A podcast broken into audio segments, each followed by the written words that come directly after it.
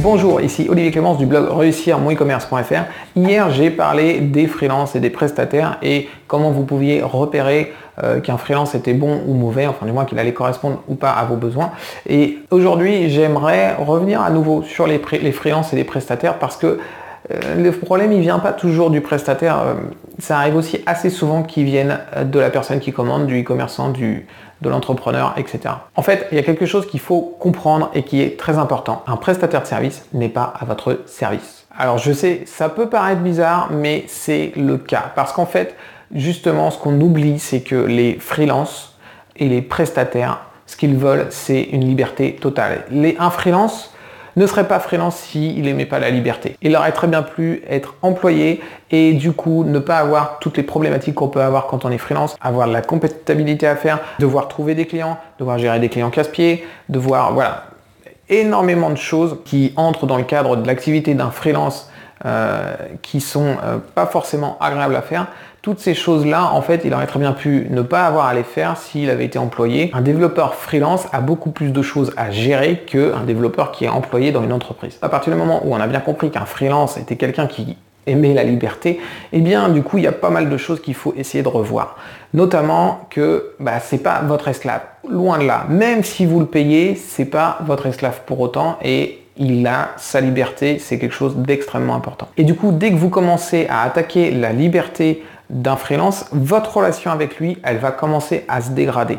Et ça, c'est très important parce que si votre relation se dégrade, eh bien, le service que vous allez avoir au final, il sera de moins bonne qualité. Moi, j'ai travaillé avec énormément de personnes. J'ai été prestataire de service pendant plus de 10 ans et j'ai vu tous les cas de figure. Et je peux vous assurer que à la fin lorsque je faisais encore de la prestation de service, j'étais très exigeant sur les clients que je voulais obtenir. J'ai eu des clients qui ne payaient pas. Donc ça, clairement, là, on est dans l'esclavage total et clairement, il ne faut pas s'attendre à ce qu'on retravaille avec ces personnes-là. J'espère que les personnes qui ne payent pas s'attendent pas à ce qu'on continue à travailler avec elles. Ça paraît assez évident. J'ai eu des personnes qui payaient en retard. C'est pareil. Si on a fait un travail de qualité, qu'on a fourni le travail et qu'il est arrivé à temps, il est hors de question que la, personne derrière paye en retard. On n'est pas des esclaves, on n'est pas à leur service. Il faut tenir ses engagements. Si en face vous avez un prestataire qui tient ses engagements, eh bien vous, vous devez tenir les vôtres. J'ai aussi eu beaucoup de clients qui systématiquement essayaient de négocier les prix. Les prix qui, sont indiqués, peut-être qu'ils sont trop chers pour vous et dans ce cas, il faut aller voir un prestataire qui pratique des prix moins chers, mais ne négociez pas les prix avec vos freelances. Pourquoi? Parce que les freelances, les prestataires de services, échangent leur temps contre de l'argent. À partir du moment où vous leur demandez de négocier les prix, c'est-à-dire, je ne sais pas s'ils sont à 50 euros, 60 euros de l'heure et que vous leur demandez d'être à 40 euros de l'heure. Là, je parle en termes de taux horaire, mais c'est pareil, si vous demandez une prestation qui vous disent une prestation à 2000 euros et que vous la demandez à 1500 euros, qu'est-ce qui va se passer? En fait, il y a deux solutions. La première solution, il va travailler autant d'heures, va faire très bien son travail, mais pour moins cher. Vous, là, vous y avez gagné. Mais lui, par contre, il y a perdu parce qu'avec un autre client qui n'aurait pas négocié les prix, eh bien, il aurait eu gagné plus d'argent.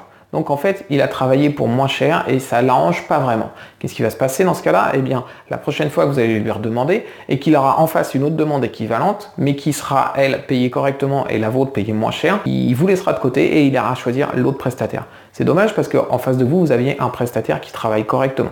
L'autre cas de figure, c'est qu'il va accepter de baisser votre prix, mais lui, derrière, il sait très bien qu'il va devoir y passer moins de temps. Donc du coup, votre, votre fonctionnalité, votre besoin, votre projet, eh bien, au lieu d'être fait en 20 heures, eh bien, il sera fait en 12. Et le problème, c'est que le résultat ne sera pas le même. Si votre prestataire avait prévu 20 heures, c'est qu'il y avait besoin des 20 heures pour faire le travail. Et s'il le fait en 12, vous aurez un résultat qui sera de moins bonne qualité. Alors j'ai eu aussi des clients qui me disaient ce genre de phrase. Mais vous êtes sûr que vous avez envie de travailler? En fait, euh, j'avais ce genre de phrase lorsque je refusais de faire certaines missions. Pourquoi? Parce que moi, je suis développeur à la base et on me demandait d'aller faire des choses qui sont complètement en dehors de mon cadre d'activité. On me demandait de faire du graphisme, on me demandait de trouver euh, des idées de produits, on me demandait de trouver des fournisseurs.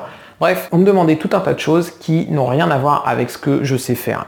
Alors moi, évidemment, ça ne m'arrange pas de travailler là-dedans. Pourquoi? Bah, Parce que de toute façon, je ne sais pas bien le faire. Je ne vais pas être efficace. Donc ça n'a aucun intérêt pour moi. Autant que je me concentre sur ce que je fais le mieux. Et du coup, j'avais des personnes qui me demandaient, ok, est-ce que tu peux me faire ce genre de choses? Moi, je refusais. Au final, elles ne comprenaient pas que c'est pas dans mon cadre de travail et que c'est dans l'intérêt de personne que je le fasse.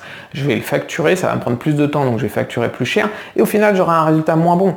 Ce qu'il faut faire à ce moment-là, si vous avez besoin de quelque chose que votre prestataire ne sait pas faire, vous devez trouver un prestataire qui sait le faire. Alors en effet, c'est plus long, en effet parfois c'est casse-pied, mais le problème c'est que votre prestataire, s'il ne sait pas le faire, soit il le refuse et c'est la meilleure réponse qu'il peut vous donner, soit il va le faire et il va le faire mal et ça va vous coûter cher. Et il y avait aussi les personnes qui n'avaient pas du tout confiance et qui n'écoutaient pas ce que je disais. Le problème c'est que si vous allez voir un expert, eh bien vous devez écouter ce qu'il vous dit. J'en ai parlé dans la précédente vidéo, votre prestataire, votre freelance, il doit aussi vous écouter. Vous avez une expérience du marché qui est importante que lui n'a pas. Par contre, lui, il a une expérience dans son domaine. Si vous allez voir un développeur, il connaît très bien son outil, il sait très bien développer, donc vous devez l'écouter. S'il vous dit que ça va certainement générer, générer des problèmes avec telle ou telle ou telle fonctionnalité, eh bien vous devez l'écouter. Et du coup, en effet, il faut prendre une décision sur ce point-là. Peut-être qu'on rajoute du temps pour développer et justement faire en sorte que ça fonctionne. Peut-être qu'on modifie la fonctionnalité pour que justement il n'y ait pas de problème avec euh, les autres modules, etc. Bref, il y a une discussion à faire et vous devez l'écouter. Vous ne devez pas lui dire non, non, c'est bon, ça fonctionnera et basta. Non, ça c'est faux. Lui, il connaît son domaine, vous, vous connaissez le vôtre et vous devez faire un mix des deux. C'est super important. Ok, alors, mais du coup, comment on fait avec un prestataire? Comment on doit le considérer? Alors, on ne doit pas le considérer comme un esclave, ça c'est clair. Par contre, vous devez le considérer comme un partenaire. Lui, il doit vous considérer comme un partenaire et vous, vous devez le considérer comme un partenaire. Parce que au final, s'il est prestataire de service et que vous, vous fonctionnez, eh bien, vous allez travailler mutuellement. Plus il sera capable de faire fonctionner votre entreprise, plus vous aurez besoin de fonctionnalités, de services, etc. Et donc plus vous lui ferez de commandes. Au final, un prestataire de service peut avoir que quelques clients. Si c'est des clients qui lui font des commandes très régulières, il n'a pas besoin d'aller chercher de nouveaux clients. Il n'a que des très bons clients avec qui ça se passe très bien. Jamais de problème de paiement, jamais de problème de, euh, de, retard, etc. Et du coup, c'est extrêmement simple à gérer pour lui. Et vous, c'est pareil dans l'autre sens. Si vous avez des prestataires en qui vous avez confiance, que vous savez qu'ils sont là pour améliorer votre entreprise, eh bien vous allez leur commander régulièrement des choses. Vous n'allez jamais négocier les prix parce que les prix qu'ils vous font sont les prix justes. Vous savez que le résultat sera là lorsque vous demanderez quelque chose. Vous savez qu'ils ne seront pas spécialement en retard et si jamais ils le sont, ils vous préviendront à l'avance. Bref, vous pouvez avoir confiance en eux. Et enfin, pour illustrer ça, je vais vous donner un exemple de mon expérience personnelle. Il y a quelques années, un client est venu me voir avec euh, le besoin de refaire une boutique en ligne. Donc on a refait la boutique en ligne, ça s'est très bien passé, on a très bien travaillé ensemble. Lui, de son côté, a été parfait, il n'y a eu aucun problème. Et moi, de mon côté, j'ai fait un super travail, donc on était tous les deux très satisfaits.